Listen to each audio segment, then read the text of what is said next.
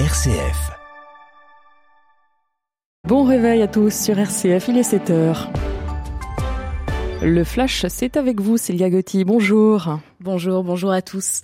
La guerre est maintenant ouverte entre Wagner et le commandement militaire russe. Ce n'est pas une offensive ukrainienne qui a secoué cette nuit l'ouest de la Russie, mais celle du groupe paramilitaire Wagner.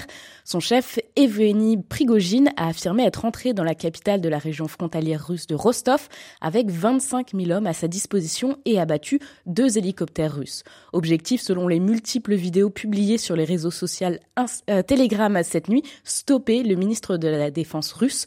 Le chef de Wagner accuse son ministère d'avoir mené des frappes de missiles sur les camps de la milice, tuant un grand nombre de ses combattants. Selon le comité national antiterroriste de Russie, des allégations sans fondement et une provocation. Evgeny Prigogine a immédiatement été visé par une enquête pour appel à la mutinerie armée. Beaucoup plus au nord à Moscou, des mesures antiterroristes ont été prises. Des tensions intra-russes qui n'arrêtent en rien l'offensive en Ukraine. De nombreuses attaques de drones ont eu lieu cette nuit à Kiev et plusieurs explosions ont été entendues à Kharkiv dans l'est du pays. Il n'y aura pas de journal du dimanche dans les kiosques demain. Comme pressenti, Geoffroy Lejeune a officiellement été nommé directeur de la rédaction du journal du dimanche hier. Une décision que les employés n'acceptent pas. Les journalistes ont voté la grève à la quasi-unanimité. Dans un communiqué, ils s'inquiètent de la, nomination de cet ancien directeur de la rédaction du journal d'extrême droite Valeurs Actuelles et proche d'Éric Zemmour.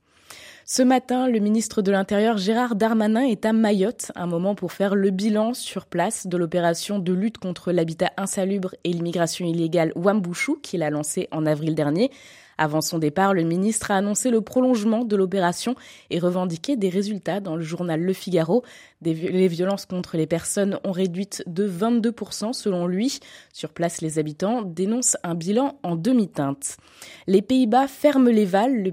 les valves. Le pays annonce la fermeture du site d'extraction de gaz de la province de Groningen. C'est le plus grand gisement d'Europe. Le 1er octobre, toute exploitation cessera malgré les questionnements sur l'approvisionnement qui secouent l'Union européenne. La raison des secousses, justement, depuis 20 ans, les riverains se plaignaient de tremblements de terre à répétition dû à l'exploitation abusive des sols. Et au sud de l'Europe, c'est le jour des élections. Sans victoire nette aux élections législatives du mois dernier, les Grecs retournent aux urnes demain avec 40,8% des, suffrages récoltés pour le vote passé. C'est la formation de droite de Kyriakos Kitsotakis qui se porte en favori. Un peu de sport pour finir, le Texas a accueilli hier le joueur de basket français Victor Wembam Yama, comme il se doit, 24 heures à peine après l'annonce de son arrivée chez les Spurs, le comité d'accueil était à la hauteur de l'engouement. Presque 300 fans l'attendaient, drapeau français et maillot à la main.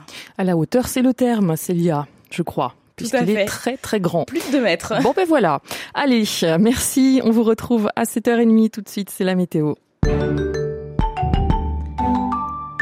Soleil pour tout le monde ce samedi avec pas un nuage à l'horizon. Rendez-vous compte, il va faire très beau et chaud aussi. 27 à Rouen et Reims, 28 à Brest, Chalon-sur-Saône, Grenoble, Bourges et Ajaccio. La liste est longue. 29 à Strasbourg et Valence, 30 à Gap et Marseille et jusqu'à 31 à Montpellier. La deuxième bonne nouvelle, c'est qu'il fera très beau demain également. Alors, plutôt balade, pique-nique, farniente dans le jardin? Difficile question, hein